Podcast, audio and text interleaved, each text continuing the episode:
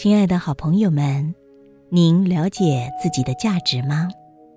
曾经有一位父亲在过世之前对他的儿子说：“这是你的祖父送给我的手表，已经有两百多年历史了。但是在我给你之前，先去第一条街的手表店，告诉他我们要把它卖掉，看看能够卖多少钱。”孩子走了以后，又回来告诉父亲说。爸爸，手表店的老板说，因为手表太老旧了，只值五块钱美元。父亲又说：“那这一次你去咖啡店问一问，这只手表可以卖多少钱？”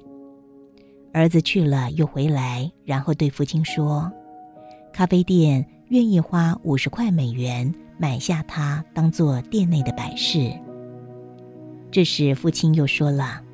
那你去博物馆出售这只手表，孩子去了又回来，他告诉父亲说：“爸爸，博物馆他们要用一百万美元买下这只表。”父亲这时就对着儿子说：“我想让你知道，正确的地方以正确的方式珍视自己的价值，不要把自己放在错误的地方，否则你一文不值。”谁知道你的价值就是谁欣赏你，不要停留在不适合你的地方。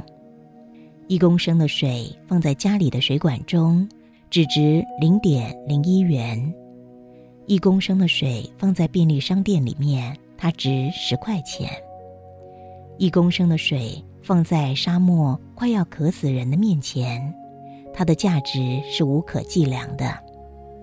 一样都是水。决定水的价值不是水的本身，而是在供需之间。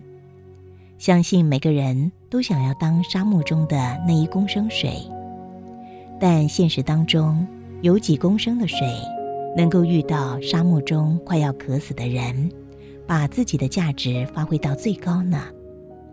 大部分的水都只能用零点零一元的价值卖出，少部分的水。能够用十块钱卖出，只有那些微少的水，可以用难以想象的价值售出，因为那种际遇并不是一般的人都可以遇上的。当然，今天分享这样的一篇文章，并不是要对大家泼冷水、贬低人的价值，或者是阻止人追求更高的价值，而只是要提醒所有的好朋友们，在还没有找到。更符合自己价值的位置的时候，不要嫌弃基层的工作而荒废了您的生命。凡事先求有，再求好，才能一步步的寻找到符合自己价值的位置。要知道，当有一万个人都各拿一只两百年历史的手表去博物馆变卖的时候，相信一只也只剩下五十美元了。因此，了解自己的价值，但也要看清楚社会的现实。世上的千里马很多，只可惜伯乐太少。如果遇不到伯乐，那么能不能努力的让自己变成自己的伯乐呢？提供给听众朋友做个参考。祝福所有的朋友。